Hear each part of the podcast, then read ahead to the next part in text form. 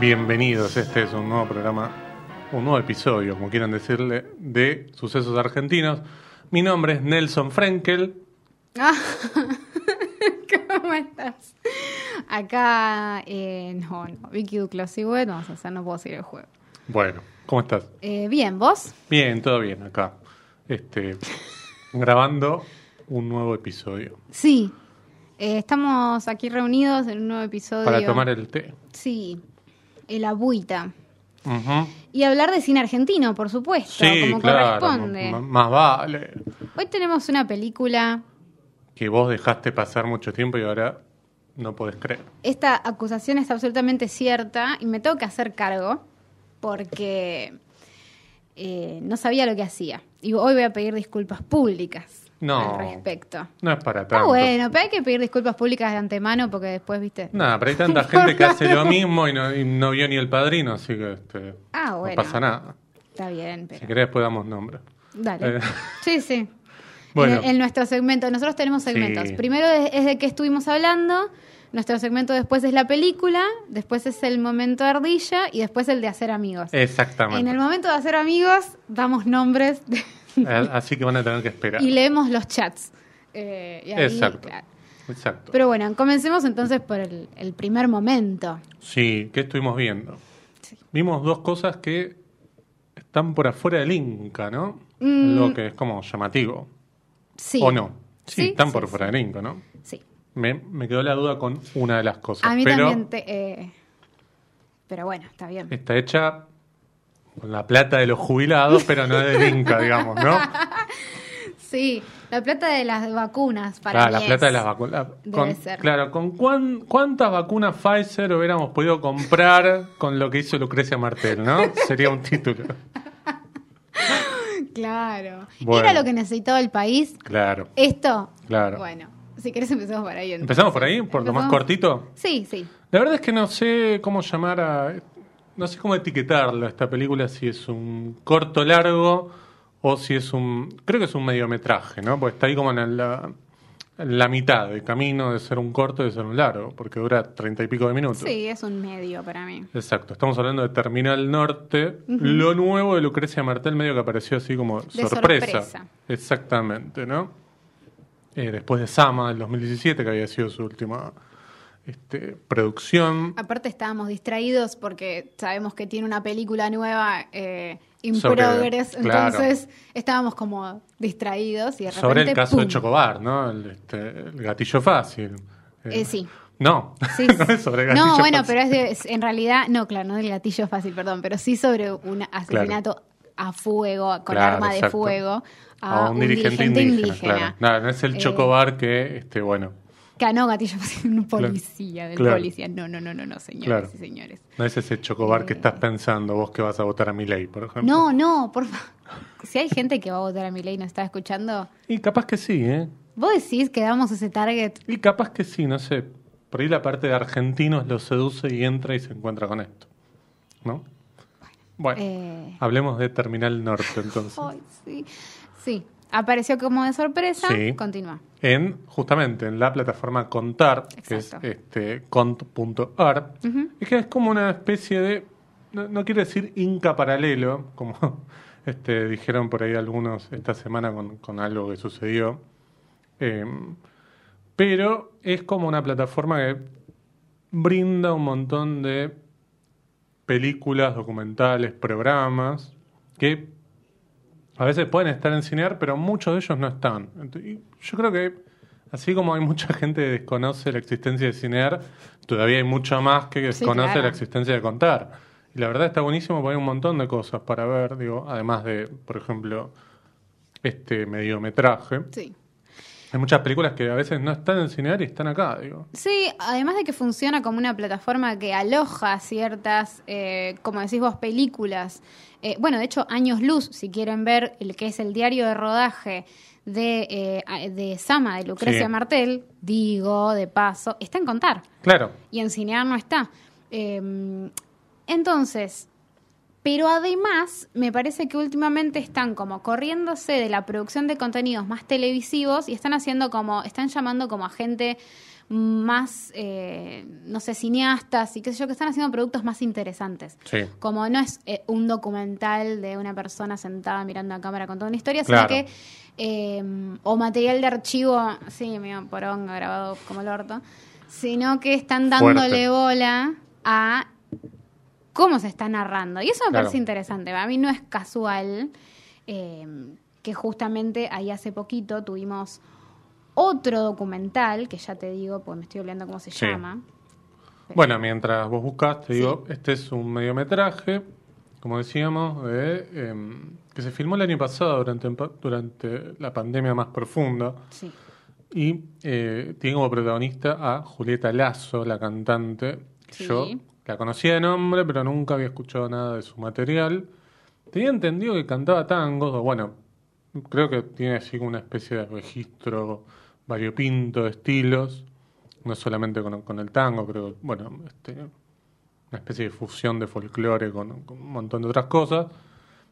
Y es difícil de clasificar el, el trabajo de este Terminal Norte. Sí. Por un lado puedo decir que visualmente es fantástico, digamos, como casi todo lo que hace Lucrecia Martel, se ve muy bien, eh, se escucha muy bien sobre todo, pero si uno tuviera que este, esbozar una sinopsis es muy difícil, Sí, digo. no.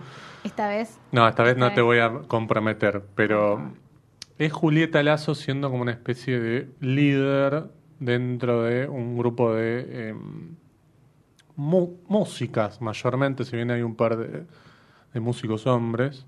Este, bueno, hay una, creo que incluso la, la presentan como la primera coplera trans sí. este, tucumana. Y bueno, es como, creo que cada uno de los personajes, por así decirlo, tiene como su momento. Eh, son como tertulias, ¿no? Son como filmaciones de tertulias en diferentes Exacto. lugares de Salta y de Tucumán, creo.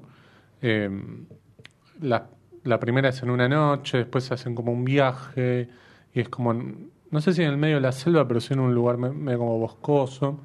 Eh, pero no hay un hilo conductor, o por lo menos yo me lo perdí. Capaz que no, Sí. no, no sé. La otra serie que decía era Archivo de la Memoria Trans, que Ah, justamente claro. tiene como otra visión y detrás está Mariana Bomba, Sí. Agustina Comedi, digo, como que hay otra mirada en las producciones eh, nuevas que están sacando y no me parece casual que ahora Lucrecia Martel haga otro contenido que habla un poco sobre la escena musical Sí. norteña, eh, que son los contenidos que le interesa contar justamente, Claro. como federalizar federal, los contenidos eh, y hablar de como ciertas cosas que no se hablan por ahí en el mainstream, como darle ese, ese lugar. Eh, así que me parece como una buena conjunción de entre Sí. las temáticas que, que busca contar y encontrar como una producción mucho más interesante, narrativamente más cinematográfica, como más artística. Me parece que se logran cosas mucho más eh, gustosas de ver. Em, Terminal Norte, sí, a mí me pasó eh, esto de no encontrar eh, por ahí como un hilo eh, como dentro de lo que sería una forma de narrar más tradicional, como decir, bueno, ¿de qué va? Sí creo que después me ayudó a, a repensarla, algo que leí que era en una de las presentaciones de la, de la película, que era esto de pensarla como una quelarre, Claro, eh, sí, sí, a mí la- me pareció eso también. Sí, como que ahí la repensé y en un instante como que volvió a tomar forma todo y dije, ah, claro, o sea, Sí. como tiene algo muy onírico, muy místico también. Sí, también por la manera en la que Julieta Lazo interpreta algunas de las canciones, ¿no? Porque no es solamente alguien que se pone en el medio a cantar, sino que hay como una, Sí. un trabajo gestual y de mirar a cámara Sí. Y corporal también, ¿no? Me Sí, parece- como que hay algo medio de conjuro, medio de Sí. embrujo, medio como de la noche, ¿no? El fuego y un montón de, de- de escenas eh, que me parece que van hacia ese lado y que eso les da unidad. Sí. Y el hecho de que sean mujeres en su mayoría, ¿no? Como, y que las coplas y todas esas cosas también tienen una forma de cantarse que eh, son muy misteriosas. Entonces me parece que por ese lado dije, ah, esta es la forma que, que estaba Sí. buscando darle. Eh, Igual todas estas cosas que estamos diciendo pertenecen un poco al mundo de Lucrecia Martel, esto Sí. de que no tenga como un hilo conductor tan eh, accesible para el gran público, No hay ni- ninguna de las películas de Martel anteriores es una película que vos decís, bueno, vamos Lineal. a ponérsela a mi tía que está pescando en San Vicente y que la entienda, ¿no? Este, Bueno. Em, sí, tal cual. Me Claro. parece que tiene que ver con, con la forma en la que ella crea un. un, un acertijo en, Mm. la, en las películas. Eh, no son lineales y eso me parece interesante. Me da intriga, como te decía, justamente de qué se va a tratar esta, esta, este nuevo documental. ¿De qué se va a tratar? No, eso ya lo sabemos. Sí. Sabemos que viene hace 10 años ¿Cómo lo trabajando va a con armar? este caso. vos?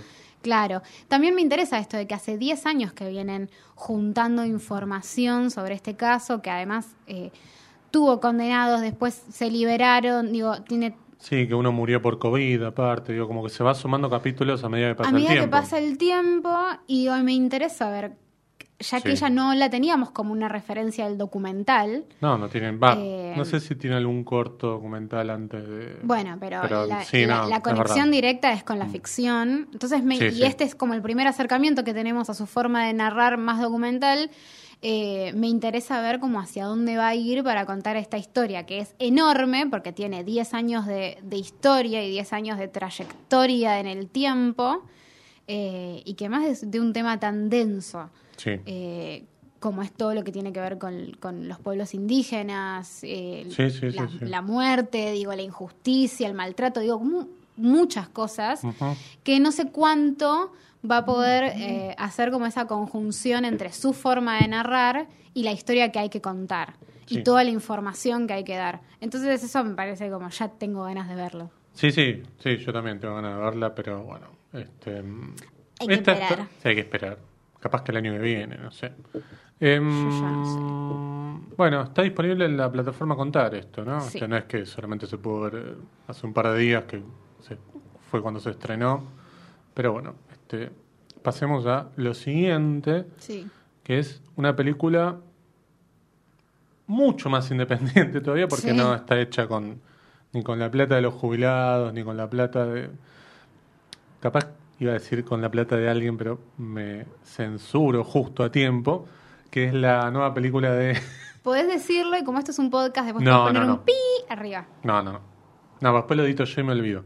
Em, es una película protagonizada por Malena Pichot y por Julián Lucero, que además son los guionistas. Sí. No me acuerdo el nombre El del director es Nano Garay Santaló, Claro, que, que también había trabajado con ellos en cosas como Cualca, por ahora, Mundillo. Leonor, creo también. Leonor a principio de la Mm. pandemia también. Exactamente. Bueno, yo te voy a decir la verdad. Tenía mucho prejuicio con esta película. Vos también. No, yo no. ¿No? Yo tenía expectativas. Ah. A, mí, me- a mí me gusta lo que hacen. Y Claro, a mí no. Tenía como. A mí me, me divierten. Digo, por ahora, a mí me gusta mu- Por ahora me gusta mucho. Digo, Mm. la veo, cada tanto la vuelvo a ver, le vuelvo a encontrar cosas, me divierte. Es como el, el humor me gusta. Cualca me parece estaba bárbaro. Mundillo es muy rara.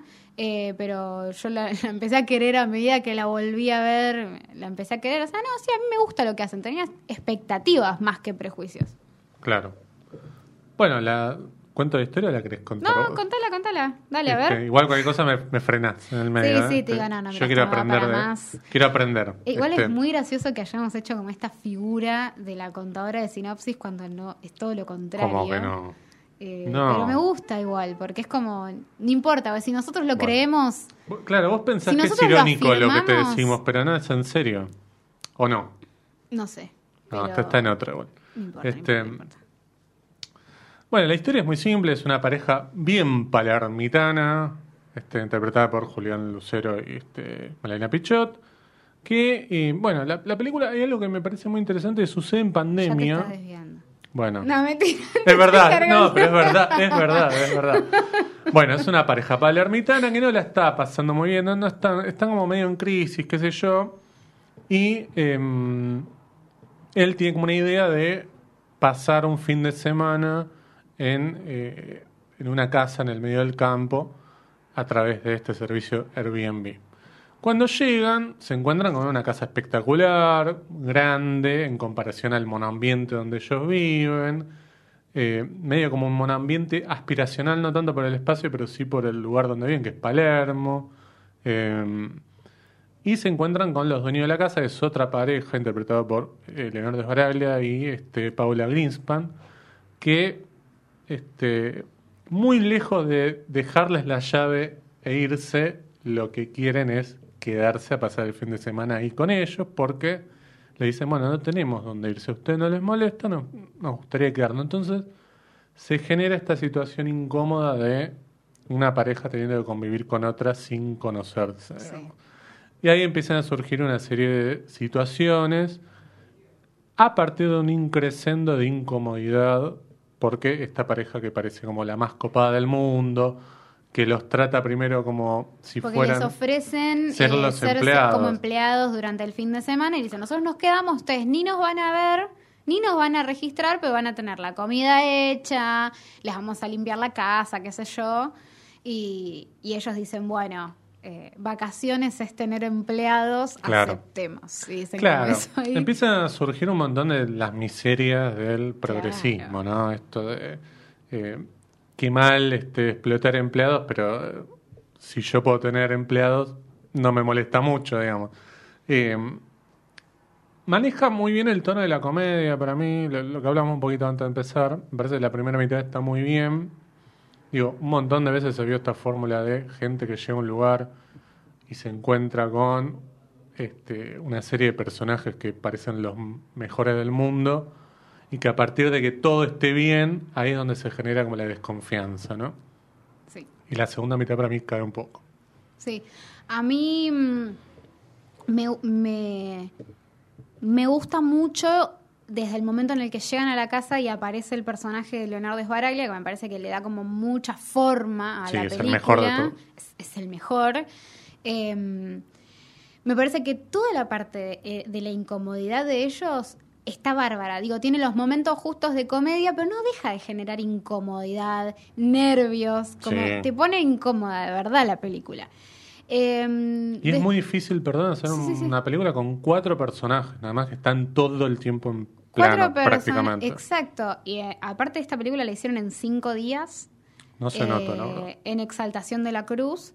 Pero digo, está filmada justamente en un fin de semana y me parece que la verdad está muy ordenada para, para haber sido en un fin de semana. Digo, ok, la película Se ve muy bien también, aparte. Se ve muy bien, la tiene como una progresión eh, de intensidad que está buena. eh, no se nota, digamos, como como si fuesen cortes abruptos temáticos ni narrativos. Digo, está, está muy bien la película. Sí. Eh, hay películas que se hacen en mucho más tiempo, con un plan de rodaje y plata del Inca, y la verdad No, que no tiene ni pies ni cabeza. Y Sí, esta película, me parece que la, la- lo importante, y es lo que a mí más me gusta del trabajo que hace eh, Malena Pichot en general, que para mí es muy buena guionista. O sea, para mí ya es buena guionista. Y Sí, tiene pero buenas ideas. No es buena actriz, pero para este tipo de cosas no. Por ahí una cosa del stand-upero cree que puede actuar. Bueno, eso y pasa. son excepciones. digamos. Eh, Eso pasa en general. En general, digo, pasa también con los de afuera, no es que digo. Sí, bueno, hace poco, bueno, Diego va a saber mejor, pero creo que era Catherine Ryan, que es como una stand-upera, el stand-up estaba ponele bien, y hace poco hizo una serie que era como patética, Anda a estudiar con Agustina Leso, ¿no? intentando Sí, claro. reproducir el stand-up a una serie. A ver, de hecho, hace poco nos pasó con Casi Feliz, Mildis, Bueno, sí, más bien. Digo, para hablar de la escena local. Sí, Pero bueno, claro. ponele que no, que no sea la mejor actriz, que a mí igual a veces me divierte, digo, me parece que a veces escribe buenos personajes para ella No, misma. más bien, Y más otras bien. veces no, no tanto. Pero sí me parece que tiene buenas ideas y que piensa mucho en lo que es entretener. Eso y, sí. Y eso me parece que se nota y está bueno. Eh, y que es muy creativa. Entonces, bueno, eso me parece que es la también, además de que Leonardo Sbaraglia es espectacular y él es Sí. todo en la película, parece que está bien escrito también y que la idea está buena. Sí, sí, sí, sí, para, para mí está bueno, digo, porque esto que decimos muchas veces, ¿no? Películas que vos decís, trabaja con una fórmula que la vimos miles de veces. Claro. Lo interesante está en las particularidades o las singularidades que ofrece. Y creo que acá está muy bien, porque muchas de las cosas que nos quejamos siempre, los diálogos en el cine argentino. Y acá los diálogos están buenísimos. Sí. Digo, tiene momentos que son increíbles, son muy incómodos. Digo, lo, lo de la babita, por ejemplo. Son hallazgos, son cosas que decís. Es espectacular cuando Paula Greenspan le, le grita le grita la babita Nah. al otro estúpido, digamos. Eso es buenísimo. Al personaje, digo, Aparte, Pa- Paula Greenspan es como un personaje, es como una actriz que para mí es muy graciosa y sabe Sí. manejar muy bien como la sobriedad. En Eléctrica hacía un poco lo mismo, era como un personaje muy lavado, que justamente como en la en, en lo lavado era muy gracioso, no, necesita gesticular demasiado para crear climas y eso me parece muy interesante también. Sí. Eh, así que bueno, y para mí yo quería como señalar el momento de, de el plano que para mí es el plano de más terror de la película, que Sí. es este como de Leonardo Sbaraglia. Can- hay un momento en el que canta eh, y está sentado así como en el jardín, medio psycho, con una Sí, escopeta al lado. sí, Pero ese plano, digo, para mí es buenísimo. Y hay un montón de películas que se presumen y se, em, se creen mu- muy tensas y muy dramáticas y no sé qué, y no logran ni en pedo llegar a ese grado de tensión que esta película, que es una comedia, sí, logró. Entonces, Claro, eso claro, me parece claro, como re interesante. Bueno, miren lo- también lo que están haciendo otros. Sí, sí, sí, sí. sí. Em, Este, Con bastante menos plata. digo. Sí, eh, eso no, no sé bien cómo es el tema de la financiación de esta película, eh, pero hay algo que, qué sé yo, no sé si es para criticar, pero A ver. es todo un tema cobrar 900 pesos para ver esta película, que es lo que sale. ¿Por qué? Porque ¿cuánto está el servicio de streaming más caro? No sé. ¿Vos pagarías 900 pesos por alguna película que está en un servicio de streaming? Por la película nada más.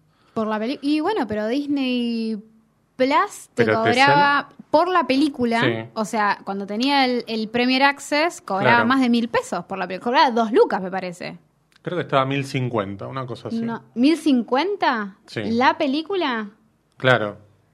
Pero bueno, está bien, me fui al carajo con la dos lucas, pero Claro, sí, sí, sí, es verdad. me fui al recarajo. No, no, no, Eh, pero- Pero no importa, está bien. Más de Sí, mil bueno, pesos. Pero nos pareció una locura también. Sí, es verdad, sí. Pero una entrada de cine está a 700 pesos. Claro. Pero vos en Cinear pagás 90 pesos por hora. una Pero en Cinear, que no es, que nadie gana, nadie gana plata de Cinear Claro. también, porque Pero digo, ojo con eso.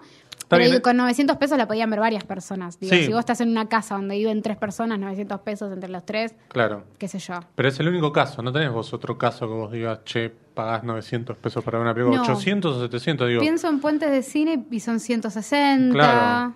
Claro, 90. Claro, claro. digamos, es una brecha bastante amplia. Sí. No, lo, lo, pla- lo planteo más que Sí, nada sí, como una particularidad, digo. Una cosa extraña. Es cara, es verdad, es cara. Es cara, digo. Este, sobre todo porque acá estamos en un país que no estamos todavía acostumbrados y creo que nunca nos vamos a acostumbrar por pagar por ver una película. Una película que es en otros países es normal porque bueno, este la piratería no es algo este tan cotidiano y mm, vos acá muy pocos servicios de streaming tiene el VOD, es decir, alquilar una película, Flow lo tiene, pero las películas en Flow no salen más de 90 pesos tampoco, digo. Sí.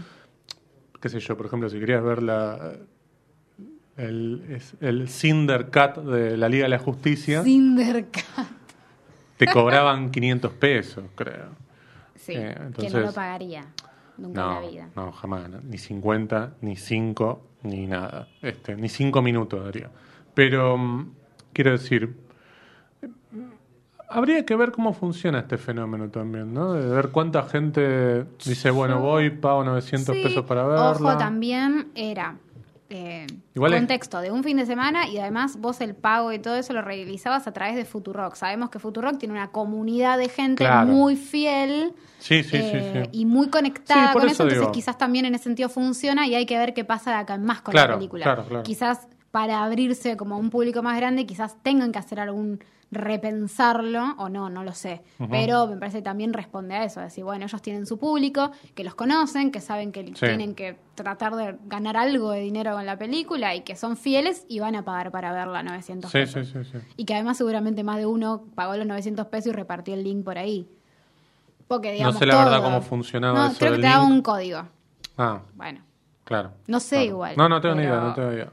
No tengo idea, pero no. también puede pasar. Entonces decís, che, Sí. hice una película en un fin de semana con dos mangos y encima me arriesgo a que con el código lo pueda ver más de una persona.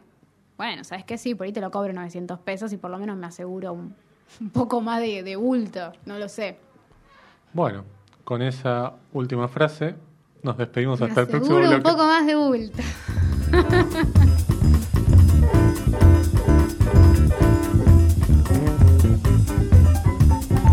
Muy bien, seguimos ahora en Sucesos Argentinos. Estábamos solos hasta hace un minuto, Vicky, y ahora se nos sentó alguien, un Sí. director de cine, probablemente de la película más linda de los últimos 20 años, creo, de Argentina, que es 768903, y está nada menos que Flavio Nardini, uno de los directores. ¿Cómo está, Flavio? Hola chicos, Lee, la verdad que muy contento. Cada vez que, que recordamos la película siempre es con mucho placer. Este, fue una época hermosa. eh, la hice con Cristian, quiero recordar que. Sí. fue una película que cada uno quería hacer la suya, no podíamos hacer ninguno la nuestra y decidimos hacer una juntos. Así que nada, mucho placer. La verdad que siempre hablar de 76, este, con lo bueno y con lo malo que nos pasó, pero todo es positivo y, y veo que pasan, como decís vos, 20 años, 21 ya, ¿no? Sí, del 2000. ¿no? Del 2000, Sí. creo, este, y todavía la gente la recuerda. Digo, ¿cuántas Sí. películas se estrenaron hace por ahí cinco años y ya no, no Claro. pasan? Claro. Entonces digo, la verdad Y que. del mismo año, podemos decir. Sí, sí, ya sé, pero bueno. de la misma semana.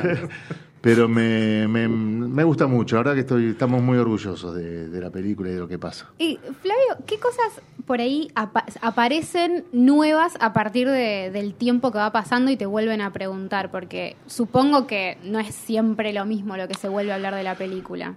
No, bueno, eh, todo lo que está pasando con el cambio cultural mundial de, del patriarcado y, de- y del tema de, de- de- de lo que es violencia de género y de las igualdades, este, la película hoy tomó una dimensión muy distinta, Claro. incluso para nosotros.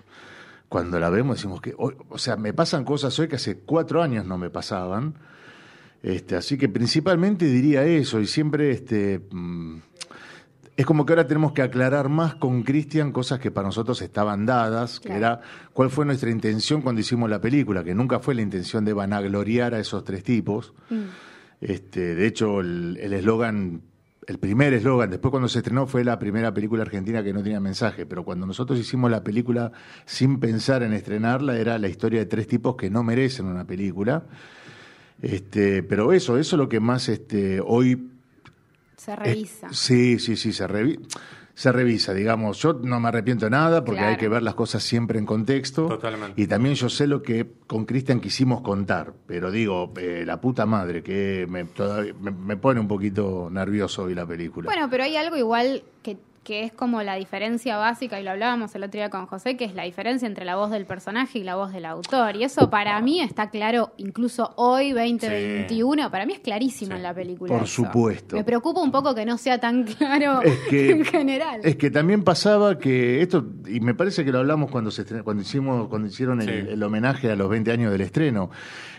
Había mucha gente que nos criticó, sobre todo la, la, la menezunda del amante, porque pensaban que nosotros éramos Paco Salvador y Dino, Claro. porque un personaje era hincha de Racing, suponían, y porque Bernardini era el referente de Mm. del Rey de la Noche, que tenía la tararira grande, decían, ah, es la unión de ellos dos, estos tipos están haciendo...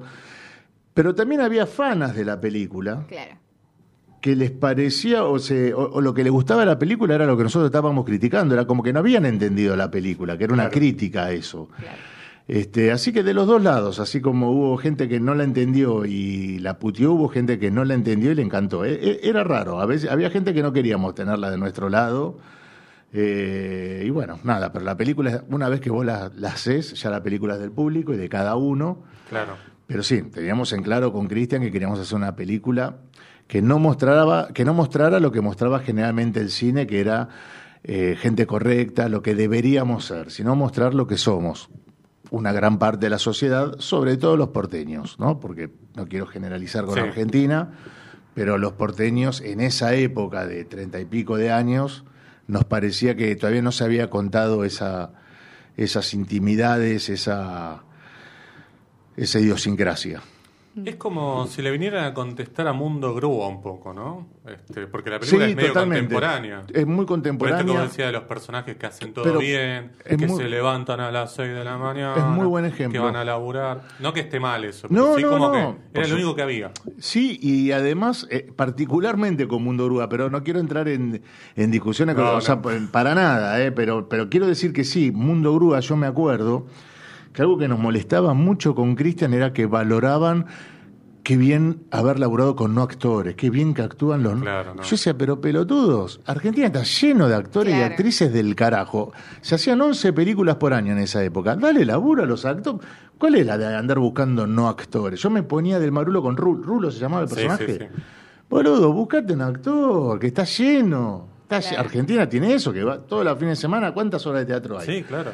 Entonces, este, eso me molestaba mucho específicamente de Mundo Grúa, pero insisto, eh, no tengo nada contra el director. Este, y después, eh, pará, ¿el director es trapero? Sí, trapero. Después hizo películas que me gustaron mucho. A mí Mundo Grúa no me gustó, pero después hizo películas que me gustaron e insisto con el tema. No tengo nada contra él, pero No, no, no. Y, y todo lo que tengo es contra la crítica. Generalmente contra los directores o las directoras no. Nada, cada uno hace la película que quiere. Me molesta cómo valoran cosas que me parecen una pelotudez. Claro, ¿dónde se pone la mirada? Claro. Decir, vamos a valorar esto de esta película, esto de esta ¿Qué, otra. ¿Qué carajo me no. importa, boludo? Si es actor, no es actor. este Y la verdad que por no ser actor estaba bien, pero no estaba bien Rulo. Discúlpeme, pero no, No, no, no. estaba bien Rulo. No. Claro. No, no.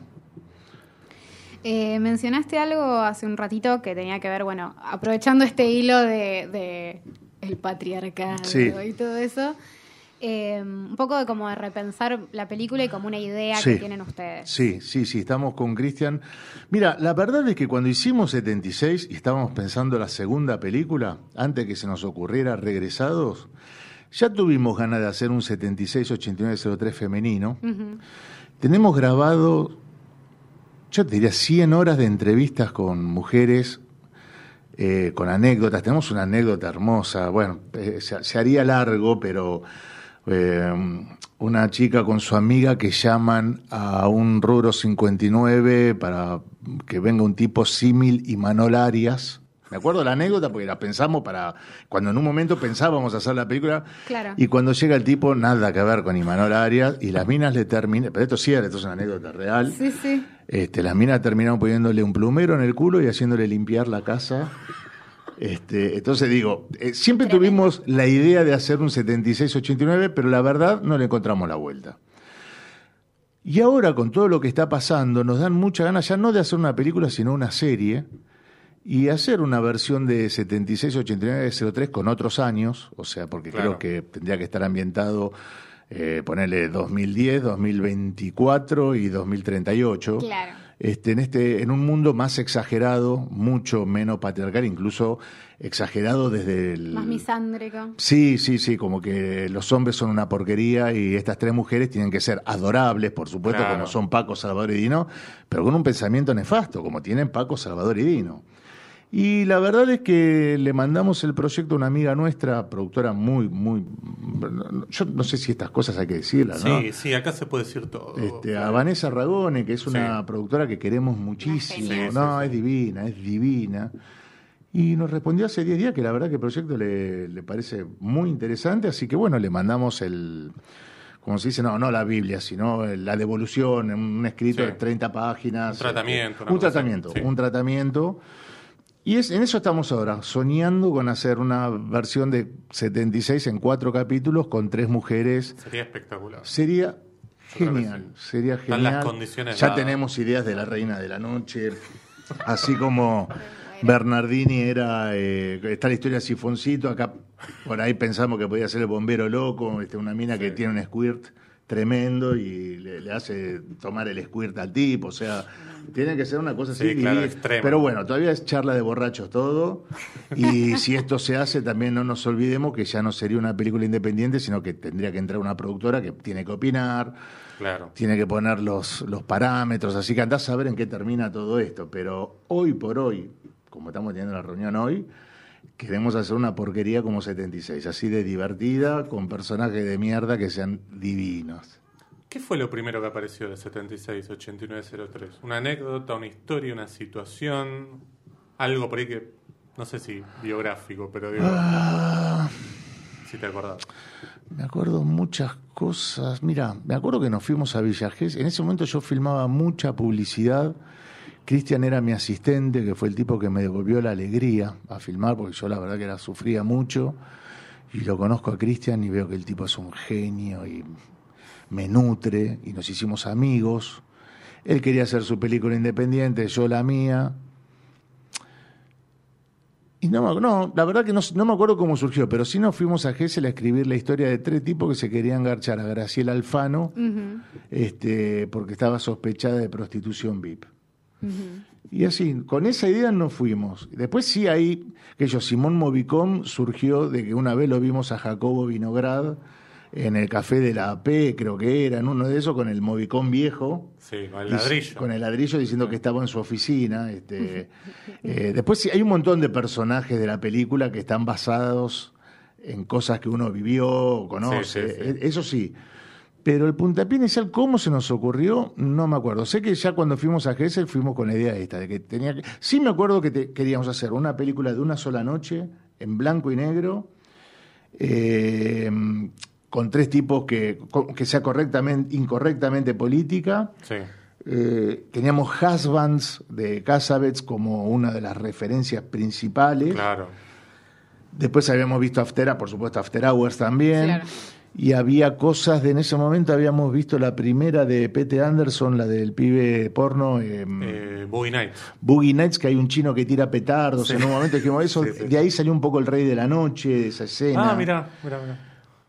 Estábamos con JFK, porque yo para el Rey de la Noche estábamos buscando un petizo, pero al final lo hacemos con Rizzi. Y yo le dije a Rizzi, mira, siempre me imaginé un petizo.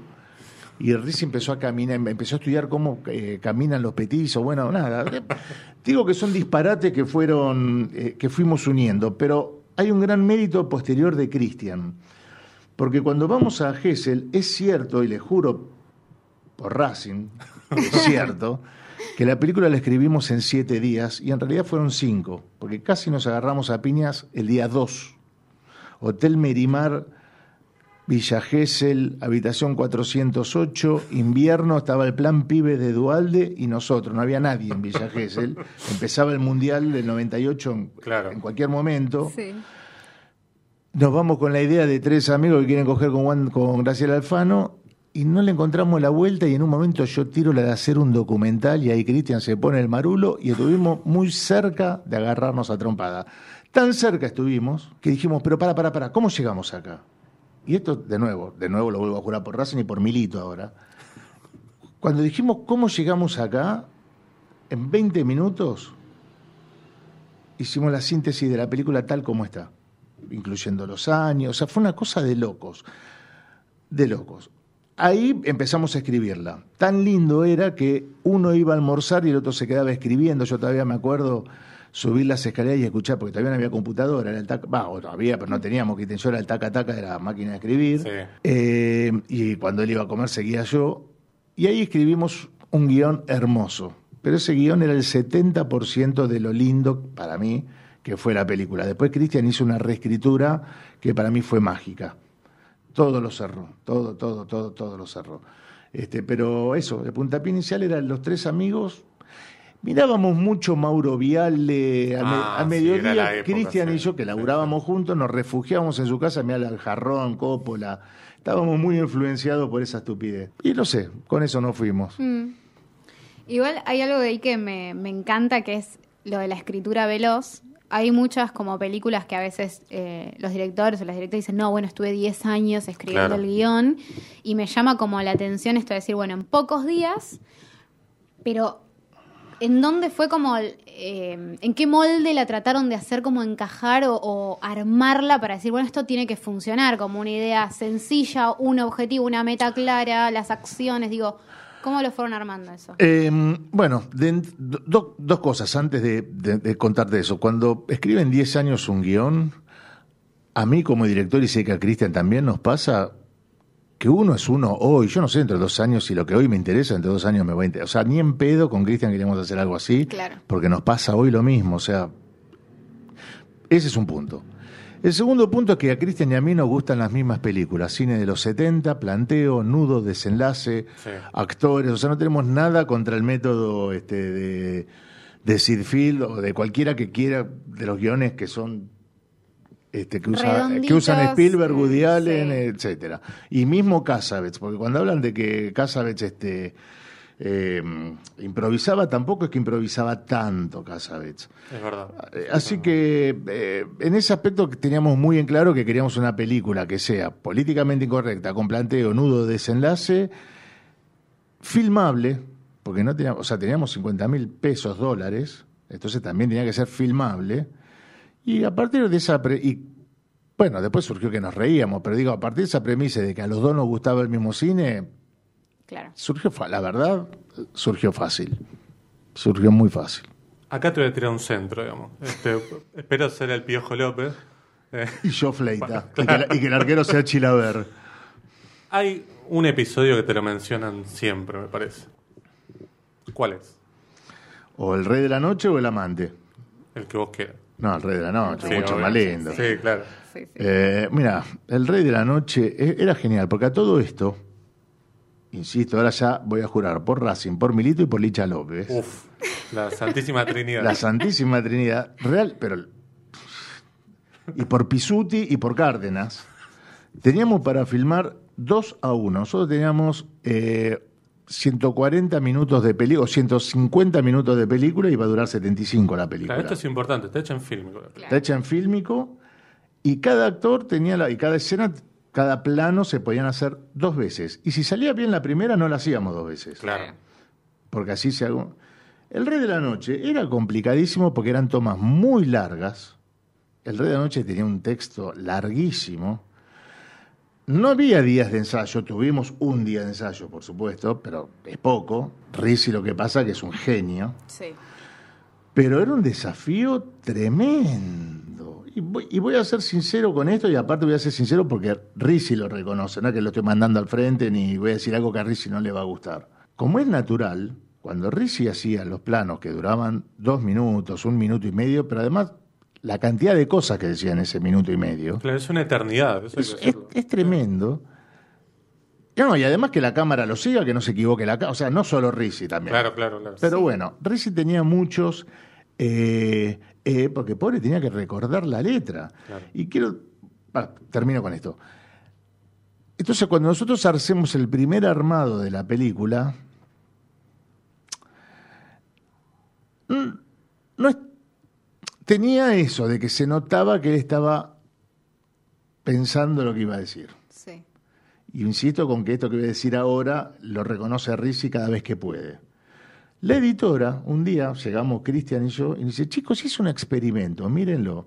E hizo los famosos jump cuts, cortar en los planos, Claro. sacándole todas las dudas. Todos esos cortes locos es porque él estaba haciendo eh, eh, eh. Y quedó bárbaro. Quedó espectacular. Y otro mérito de Rizzi, porque también muchos pueden creer que Rizzi está improvisando. El 90% de lo que dice Rizzi estaba en el guion. No está improvisando. O sea, Pasa que tiene un vértigo que parece que está improvisando. Claro, es no y la genial y la, y la genialidad que tiene Rizzi de creer que lo está improvisando cuando realmente está diciendo un texto que estaba escrito, porque Cristian y yo somos muy hincha pelota, así como lo que más valoramos, incluso creo que tanto a Cristian como a mí, no sé Cristian, voy a hablar por mí, digamos, yo lo que más me enorgullece de las películas que hice fueron los guiones, porque para mí ese guion está bueno, dirigir es una boludez. Es de- difícil es dirigir un guion de mierda. Yo en publicidad muchas veces filmo guiones de mierda y ahí está el mérito del director, tratar de que no salga una mierda. Pero si el guion es bueno, no le podés cerrar. Y entonces Cristian y yo, que queríamos, de hecho, cuando escribimos el guion y nos dimos cuenta que nos salió algo que nos gustaba tanto, los tres actores que iban a ser protagonistas, que eran amigos nuestros, le dijimos que no. Que queríamos hacer un casting porque ahora queríamos los mejores actores para esta Claro. Claro. y también hubo quilombos ahí. Pero elegimos finalmente a tres que no conocíamos. Porque realmente.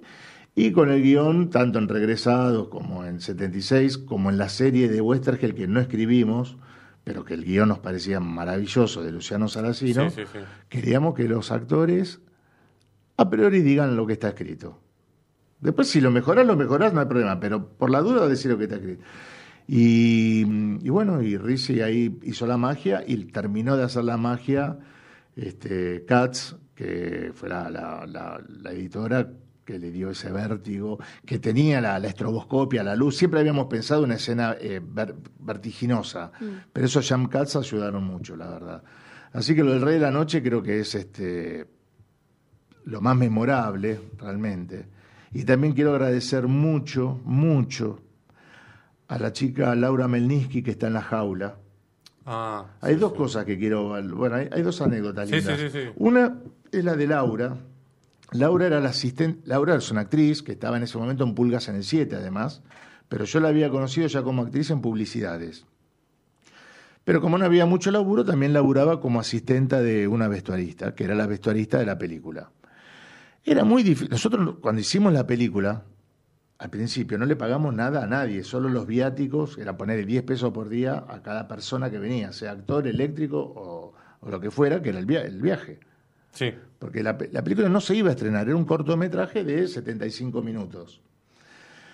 Y claro, anda a encontrar una actriz que esté en la jaula, que haga que le chupa la pija, que muestre la teta y, Claro. y que no cobre guita. Imposible. Y no conseguíamos, y que además parezca pendeja. Claro. Y no conseguíamos, no conseguíamos. Y Laura se ofreció, porque era amiga nuestra además, a hacer ese papel que lo hizo maravilloso. Sí, es espectacular. Y en la otra persona, este, la otra anécdota linda que tengo es que Wanda Manera, por un lado, es Solalac, Sí. que es, hoy es la mujer de Juan Pablo Sorín, o Juan Pablo Sorín es el marido de Sí, sí. pero son una pareja.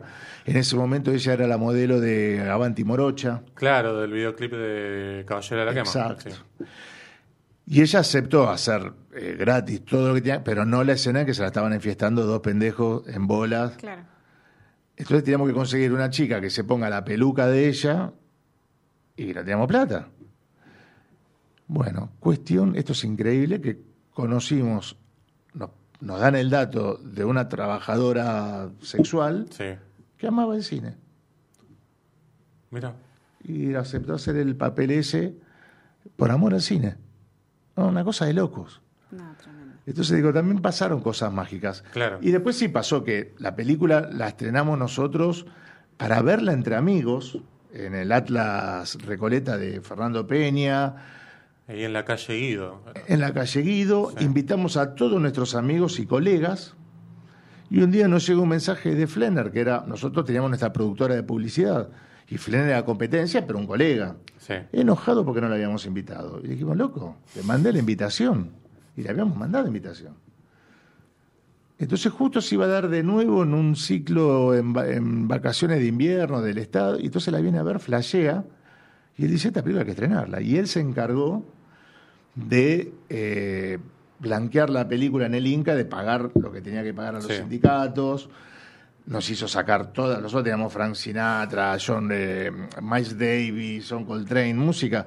Lo único que pudimos sí este, pelear fue por Janis Joplin, por dos motivos. Primero, porque realmente era parte del guion, el try. Inténtalo, inténtalo, sí, sí, inténtalo. sí, sí. Era- a- ayudaba al guion.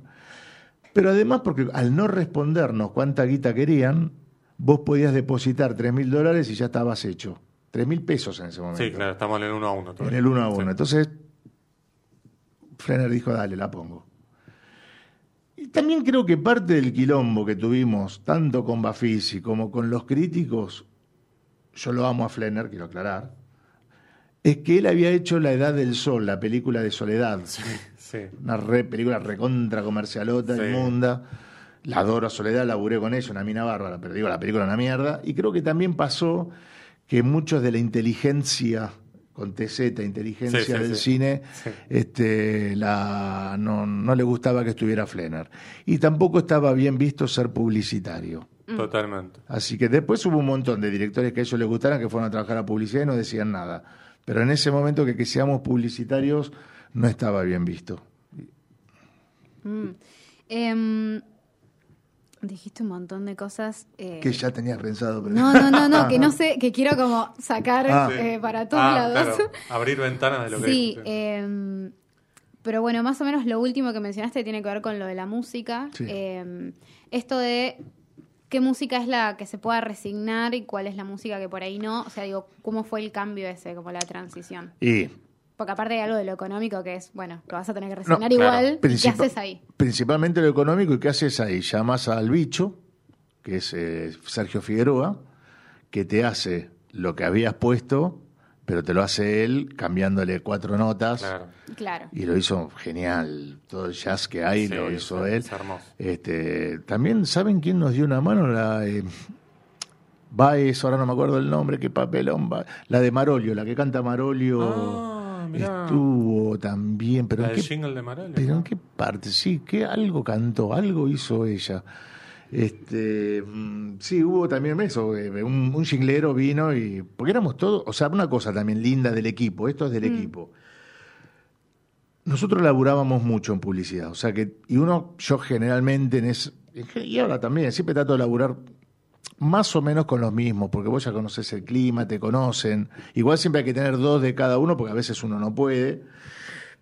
Pero en esa época que se hacía muy poco cine, se hacían 10 películas por año, y todos con los que Cristian y yo laburábamos eran amantes del cine, del jinglero, el director de fotografía, el gran Daniel Sotelo, que después fue el que le hizo la luz a, a Bender en Felicidades. Claro. Eran tipos que amaban al cine, pero incluso los eléctricos, todos. Y todos nos decían, ¿cuándo van a hacer una película? ¿Cuándo van a hacer una película? Y lo que dijeron los, chicos, y esto es maravilloso, por eso te digo, todo fue mágico. Hagan la película en enero y nosotros no nos vamos de vacaciones, laburamos gratis. Tipo que durante todo el año ganaban guita con nosotros, pero esa actitud, y, lo que tenían era lo siguiente, que en enero tampoco había, aparte explotaba el país, andaba, ya no había tanto laburo. Claro, claro. Pero aparte había un plan que si a alguno le salió un laburo en enero, que generalmente no había laburo, mandaba un reemplazante, él iba a hacer el laburo y mandaba un reemplazante. Entonces también pasó esa cosa mágica del equipo. Este, Sí. Me acuerdo que los inspectores de, yo no puedo decir, eh, vi- vinieron unos inspectores un día a la filmación, se enteraron que estábamos filmando un largo, pero Sica no puede ser porque Sica nos dio una mano gigante. ¿Quién habrá Y sido los de haber sido los de actores que son muy fuertes. ¿no? Bueno, y se armó quilombo y los actores los Sí. cagaron, los sacaron cagando. Sí, actores le paró una película a Coppola. Bueno, claro, bueno, pero. Igual capaz le hacían un está favor bien, en ese caso. Pero, no, pero aparte a Coppola está no, bien. se bien, la claro, sí, sí, obvio. Pero en el año 99, a dos a pibes Claro. que están haciendo una película. Y, pero de hecho, Tato Miller nos dio una mano gigante, porque dijo, chicos, yo espero que a ustedes les vaya bien y que ya la segunda la hagan pagando a la gente. O Claro. sea, eh, Tato, un aliado, o sea, una, bueno, otro genio que no está. No está Tato, no está Daniel Sotelo, no está Mackenzie, que hizo de Paco, o sea, mucha gente ya no está y son aliados. De hecho, a Mackenzie, a, a, Ben, a Flen, a Mackenzie, a Sotelo y a Tato le dedicamos regresados. Este, y otro aliado fue, no, no fue aliado Bender, pero Bender cuando vio la película se hizo fan y ahí nos hicimos muy amigos. Este, éramos, ahí nos hicimos amigos, la verdad, con, con Lucho. Sí, Lucho, pobre, falleció. Dios mío. este, con Lucho quedó trunco, digamos, su, su vida cinematográfica. con- junto con Bielinski, dos monstruos. Sí, sí, porque es más o menos la misma, Sí, la misma misma época. digamos. Y dos monstruos, dos monstruos del cine que es una pena. Claro, sí, ustedes, Bielinski, Bender, No, no. entre fines de los, no, bueno, Ah, sí, pero no- fines de los comparo, 99, sí. Claro, fines de los claro. 90 y principios del Sí, 2000 sí, aparece como esa parte también de... Y cine también argentino. publicitario, que también lo mataron a vender con las críticas, no nos Sí, olvidemos de eso. Sí, fue al Oscar por lo menos. Va, Pero ahí se fue, fue. se no, consideró. pero le- cu- cuando fue al Oscar se reeditó y ahí cambió, pero cuando Claro, se cambió. estrenó, Claro, sí, lo mataron. clarines Es verdad, también, sí, ¿eh? sí, sí, sí. y no fue un montón de festivales, no, no. Era, venir de la publicidad era muy difícil en Sí. esa época porque todo te lo mandaban, insisto una vez más, los amigotes del amante. Claro. Este, cuando nosotros nos mandan a San Sebastián, la película la ordena, no sé cómo son, porque yo no sé Sí. los teje maneje, pero la mete eh, el Inca, como que el Inca obliga al Festival de San Sebastián a que vaya a 76. Cayó mal eso. No, al revés. Eh, Ah, ahí- la crítica, digo. no, la, ya la- la- igual esto era en septiembre, la película se había estrenado en mayo, ya, ya la crítica Ah, estaba sí, ya la había matado, ¿verdad? Pero cuando la ve el, de- el curador de San Sebastián, me dice, yo no puedo creer esta película, pero a mí me hablaron pestes. Todos los, No, no. los y ahí nos dan los nombres. Sí. Me decían que no la veía, que era una porquería. Bueno, y San Sebastián fue otra eh, historia hermosa, que terminamos la, la gente se reía mucho, eh, y aparte son mucho más caretas los españoles, pero se cagaban de risa. Y me acuerdo que terminamos la función, nos fuimos a caminar y todos nos invitaban a comer, nos reconocían. No, fue hermoso, eh, nos pedían autógrafos a Sebastián. Eh, un recuerdo maravilloso. Este. Pero bueno, ahí nos enteramos que la película este, fue, fue muy este, marcada por, por la inteligencia. Y mismo en el Bafisi, en el Bafisi vos pensás que Risi no ganó un premio y el premio de mejor actor lo ganó eh, Piñeiro, pero el otro, el piloto de avión. Ah, sí, sí, sí, sí. Eh, este, eh, Eduardo, ¿eh? No. por ahí anda. Eh, Mm, que ni siquiera es actor, claro, no, por la no, película no. de Burman, o sea, y no Sí, ganó no. Risi. Ahí también Lita Stantic sé que nos hizo mierda, era parte del jurado, Lita Stantic nos hizo mierda. Este, así que bueno, tuvimos que, que pelearla mucho, pero bueno, orgulloso estoy. Eh, volviendo al tema de los actores, esto de adorables pero detestables, Sí. eh, un poquito dos cosas. No solo cómo lo, lo trabajaron en rodaje, sino también cómo lo escribieron, independientemente de después la lectura, si se entendió, no se entendió o lo que fuese, digamos como el tacto de eso. Es decir, es- cómo lo iban tanteando ustedes, si estaba iba por ahí o no. Bueno, eh, con Cristian nos pasa porque también codirigir puede ser muy difícil para los técnicos y los actores. Son dos tipos que están opinando. Claro. Claro. Pero también nos pasaba con Cristian que, por ejemplo, a mí me encanta laburar con actores, me encanta ir al casting y me rompe mucho el huevo el dire de arte y el dire de foto con la lucecita, el brillo. Y a Cristian al revés. No quiere decir que no me guste el arte y la fotografía, no quiere decir que a Cristian no le gusten los actores. Sí. Pero disfruta mucho más laburar lo que es la estética de la película. Claro. Entonces, lo, y como insisto, Cristian y yo, en el cine que nos gusta es lo mismo, y ya habíamos escrito el guion, y en el guion estaba, para mi gusto y para el de Cristian, ya estaba el tono de cada actor.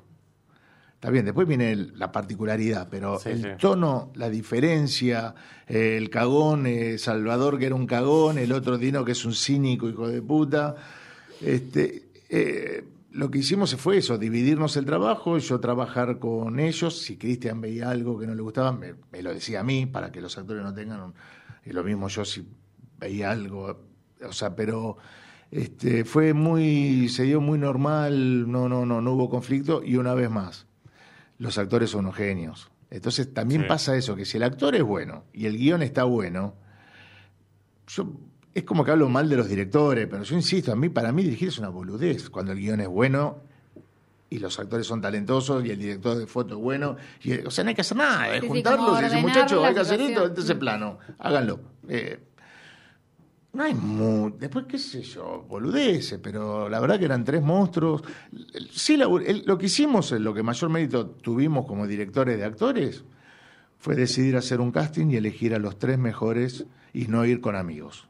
Claro. Que eran actores igual los amigos, pero eso, eh, que te diría que yo la verdad que no le encuentro... Sí, vos no me sé- decís los tres nombres de personaje y la- se me viene a la cabeza la- esas tres caras. digamos. Sí, sí. No, no puedo imaginar sí, otra. digamos. por eso este, no, siento que no hicimos nada, la verdad. No, como No, pero te, te digo lo No, que te sé. entiendo, te Así entiendo. como, como guionista Sí. me, me doy muchos besos, Claro. yo como director siento que ya, ya, ya ya sé, la boludo, tenés que decir esto. Claro. También hemos cometido errores, yo voy a hablar de uno mío, este, hay un papel, no voy a decir cuál, Sí. que una vez estamos en una fiesta, eh, acá a la vuelta, el 31 de diciembre del 98, fiesta de fin de año, a la noche, después de las 12 de la noche, con un representante de actores, que ahí nos dice que él es actor, pero que no actúa para no sacar el laburo a sus representados. Y esa noche me hace tres maneras, pues yo soy antifiesta, yo me quiero, yo llego a la fiesta y ya me quiero ir. Y ahí me hace tres este, distintas alternativas de cómo puede irse de una fiesta y lo hace y es un genio, me cago de risa. Y me estaba faltando alguien para tal papel. Y yo Sí. digo, ah, boludo, vení, hacelo vos. Listo, y ya está, en Sí. ese casting. Llega el día del rodaje, que para colmo fue uno de los últimos días del rodaje. Y el tipo llega y no solo no sabía el texto de memoria, que además teníamos dos a uno, Claro, no. sino que se da cuenta que me mintió y que no es actor y que No. además estaba laburando con un par que es un genio y además los técnicos se empiezan a dar cuenta que este es un papelón. Claro. Y Cristian y yo nos damos cuenta que estamos en el horno y que ya habíamos gastado las dos que teníamos, No. Que como había actores que muchas tomas la habían hecho bien en una, nos quedaba para un par Claro. más. Y cambiamos todo el plan de rodaje y empezamos a filmarlo desde la nuca, desde lejos, y lo doblamos. Lo terminamos doblando con otro. Pero el actor que labura con él, muchas de las caras que pone tienen que ver con qué burde me está diciendo este tipo, y no, no con lo que tenía que hacer. Claro. Después les digo quién fue. Sí. Pero. eh, eh, y ahí yo dije, nunca más no hago un casting. Aunque sea De Niro. No, De Niro no. Pero digo, Sí, sí, sí, sí. nunca. O sea, ante la o sea O si no te menos, conozco. Por lo menos casting. alguien que en una fiesta te diga que es actor, No, desconfía. Desconfía, desconfía.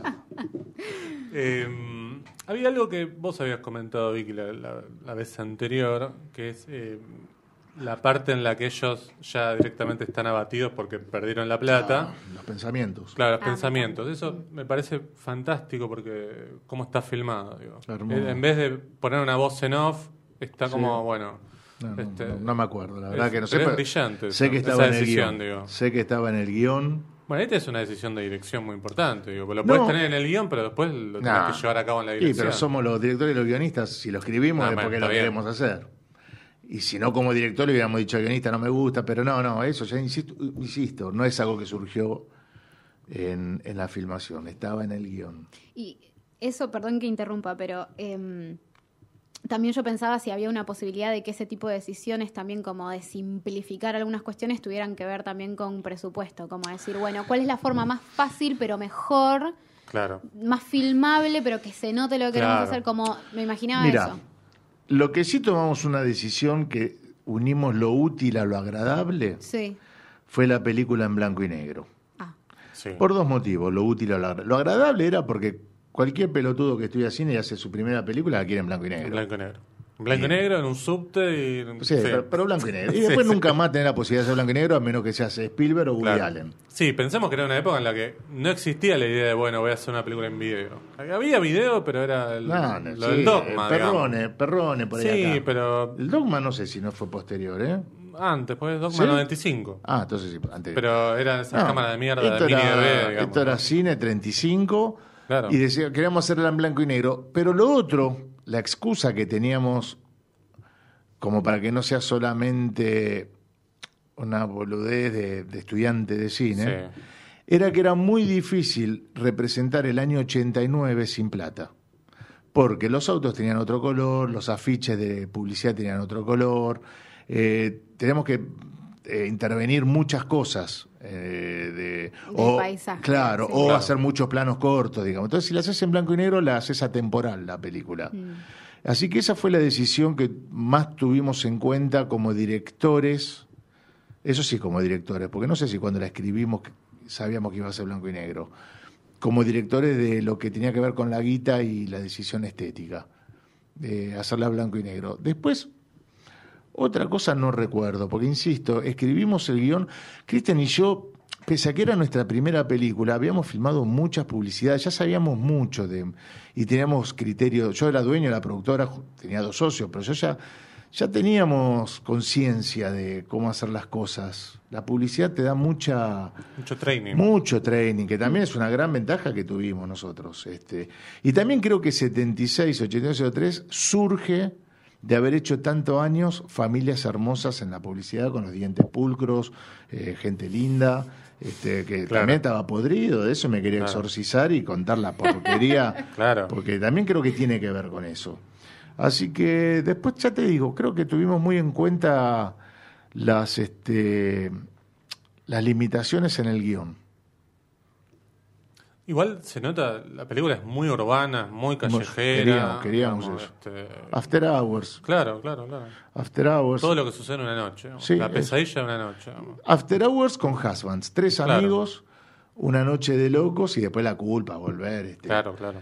Eh, y que termine bien para los malos, porque también lo que no queríamos era lo que hacía el cine argentino, que Claro. vos sos el malo y al final termina el final feliz. No, acá Argentina, acá de Argentina a los malos le va bien y a los buenos le va mal. Dejá de contarme la de No, no, entonces también queríamos eso, que al final y que la pobre Wanda termine secuestrada. Bueno, de hecho en el guion original que publicamos que, Sí. que encontramos esta semana la terminan matando a Wanda.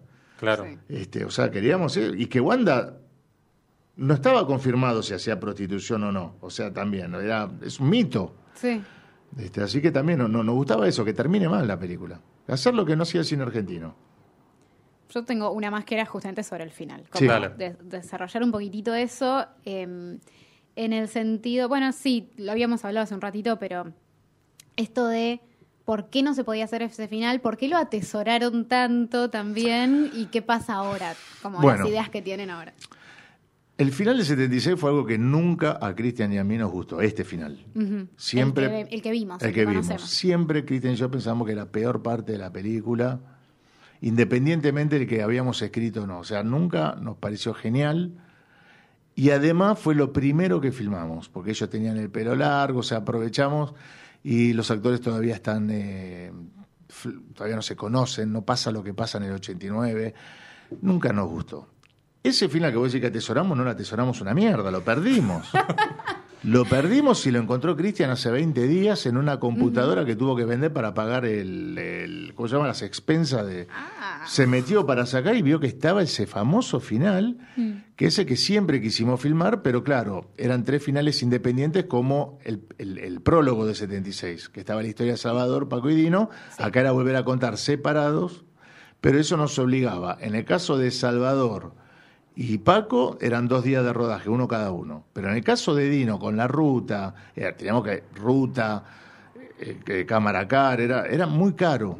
Entonces nos dimos cuenta, cuando estamos justamente, qué bien, porque tiene que ver con lo que habías preguntado vos antes, de hacer un guion eh, teniendo en cuenta las limitaciones que teníamos, nos dimos cuenta que no, no íbamos a poder filmar ese final con la plata que teníamos. Entonces resolvimos el tema con una escena en un día de rodaje donde estén los tres juntos. Hoy el sueño es poder filmar ese final y reestrenar la película como hizo De Niro, eh, De Niro, la película, ¿cómo se llama la última de Scorsese? ¿El irlandés no? Eh, Eh, ¿El irlandés? Sí, irlandés. sí. que tocó las caras. Bueno, a ver, hay que ver cómo se filmaría Paco. Este, pero nos gustaría algún día poder filmar ese final y reestrenar la película con, con ese final. Pero bueno, charla de borracho total. Eh, pero ese era el final que merecía la, la- la película para nosotros. Eh, eso eh, salió publicado en, ¿cómo se llama? Cinepies. Cinepies El- de el- Cristian El Bernard. blogspot de Cristian Bernard, que es maravilloso, Sí, sí, es sí. tremendo, se llama No estudien cine, es nefasto, es cínico, es este desesperanzador y es hermoso, como todo lo que nos gusta a Cristian y a mí. Claro. Es cine de los 70, cine de los 70. Hay algo que estuvimos bordeando toda la charla, es el tema de la crítica. No es para escarbarte Sí, este, sí. una herida, ni mucho menos, pero eh, me parece acá. que sí, bueno, pero es necesario.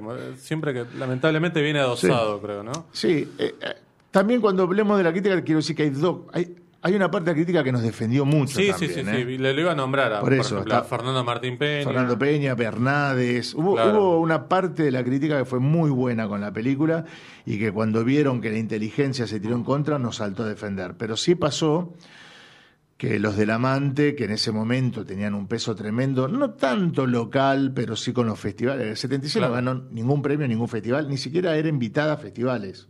O Sí, sea, sí, lo que contabas de San eso, Sebastián. o sea, ¿no? eh, lo de San Sebastián, en, un- en Guadalajara, en el Bafisi, primero nos sacaron, la peleamos y le terminaron metiendo tres a Argentina cuando eran dos, pero la nota fue la tercera, y si te digo las otras dos, ni te acordás, hoy no te acordás cuáles son esas películas.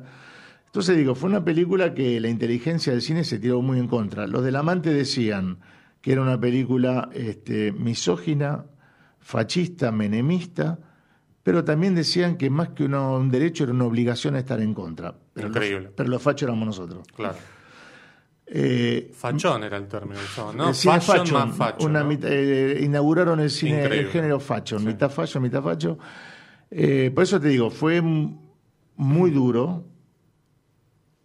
Y también pasó lo de Clarín, que cuando la película la damos en el Bafisi nos pone, va panoso y nos pone cuatro clarines sobre cinco, y cuatro días después se estrena en la sala y mandan a leer y nos ponen dos, y a Plata Quemada le ponen cinco sobre cinco, película en la que tenía Plata Clarín. Pero bueno, por eso te digo, fue, pero así como está lo malo, también quiero remarcar la, lo- los mismos críticos, la mitad de los críticos, que nos defendieron mucho. Así que bueno, ya está, es una historia pasada, pero Sí. es una pena porque creo que merecía mucho más reconocimiento los actores, los técnicos, este, hubieran merecido mucho más este, premios, este, más, más, este, pero bueno, ya lo que importa es lo que pasa hoy. La Sí, película estamos acá, pasaron 21, 21 años, años estamos hablando de y la película. todavía se acuerda de 76. Exacto, Eso es maravilloso, eso ya. Sí, sí, yo me acuerdo, la, la vi en el cine en su momento y dije, acá hay una esperanza ¿no? de, de un nuevo cine argentino. Sí, sí. A ver, el nuevo cine argentino, algunas cosas me gustan, otras que no, es muy amplio. Es muy amplio, sí. En ese Pero- momento no era tan amplio, recién empezaba. Claro, Y era un plomo para mí, salvo Caetano, no sé qué. Pero en realidad el nuevo cine argentino lo odiábamos, Cristian y yo.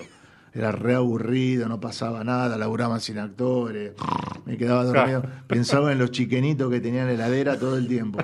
Lo odiaba.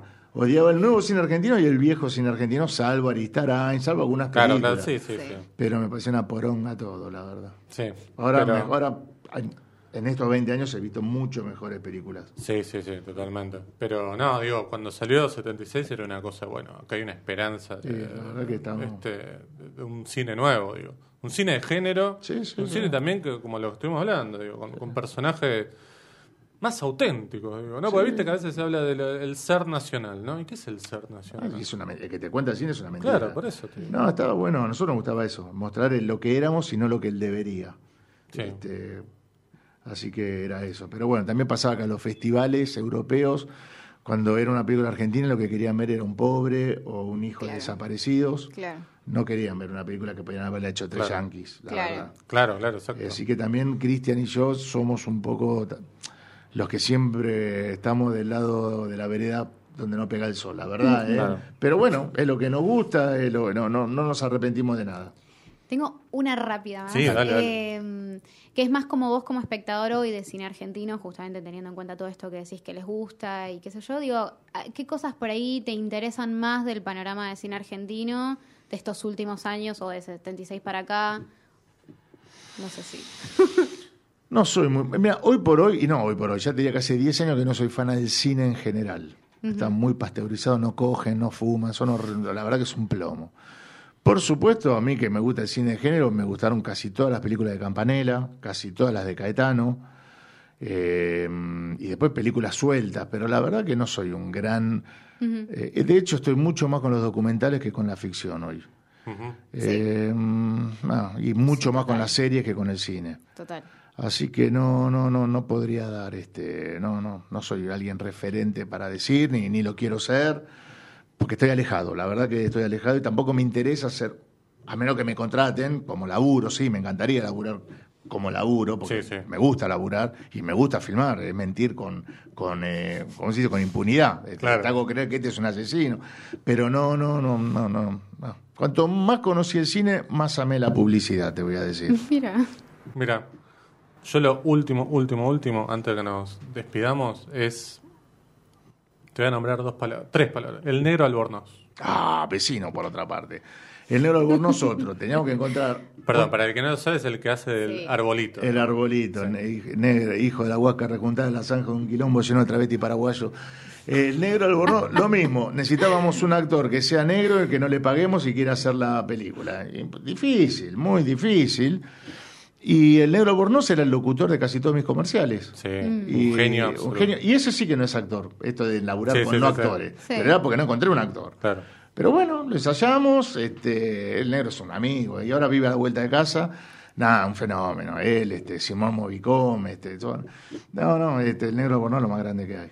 Sí, no, cuando uno. Yo me acuerdo cuando escuché la voz por primera vez, esa parte dije, no puede ser. Sí, Yo hermoso. pe- pensaba que estaba doblado. Después me enteré, no, que era él. No, que era sí, él, voz hermosa, hermosa. Bueno, ahí para, para mí, bueno, vos dijiste una parte del diálogo Sí. probablemente más este, imposible hoy. ¿Cómo lo ves hoy eso? ¿Lo No filmarías hoy, no hoy, te digo, en su momento, Sí. también casi nos cagamos de piña con Cristian, porque ya filmada la película, cuando el tipo tira el insulto, yo le digo a Cristian, Cristian, esto no lo podemos poner. Aparte, mi segunda mamá es paraguaya. Y él habla mal de los paraguayos, bolivianos. Y yo le digo, esto no lo podemos poner. Y acá lo que tenemos que hacer es que cuando él le va a decir al oído el insulto, se escuche una bocina, algo que lo tape, y Cristian me dice, no, ni en pe-". Y yo peleando, y bueno, y al final ganó él. y quedó, Sí. y nos sorprendimos cuando en los cines la gente se cagaba de risa. Insisto, la mitad se cagaba de risa porque Claro. creen que cuando ven la película yo soy antiperonista, por lo que dice ese tipo. Claro. Claro, no, no, nada No, que ver. o sea, la mitad de lo que se rieron Sí. se ríen por motivos que no se tendrían que reír. Y la otra mitad sí porque entendieron que está buenísimo el insulto y me, y- y me encanta que esté. No, hoy no haríamos 76 como está, ni el insulto, ni el rey de la noche, ni, ni nada de todo eso, ¿no? Es impensable. Bueno. Flavio, la verdad es que ha sido un lujo No, enorme haber loco. estado acá. En nombre mío y de Cristian, que pobrecito está laburando, hubiera Sí, querido sí, venir. sí. Un honor para un abrazo enorme. un honor para nosotros que todavía la película tenga este- esta vigencia y nos llamen y nos inviten, nos encanta, chicos. Bueno, ojalá le salga la, la miniserie o que hagan el final o las dos todo, cosas, digamos. sí. Ojalá, ojalá. Muchas gracias. No, por favor, chicos. Flavio. Un abrazo Gracias. grande. ¿eh? Gracias, Vicky. Gracias, José. Gracias, Diego. Gracias, Cristian Ponce. Gracias. Aguante Chau. Sarmiento Junín y el Tote Iglesias, que tuvo en Racing también. Chao.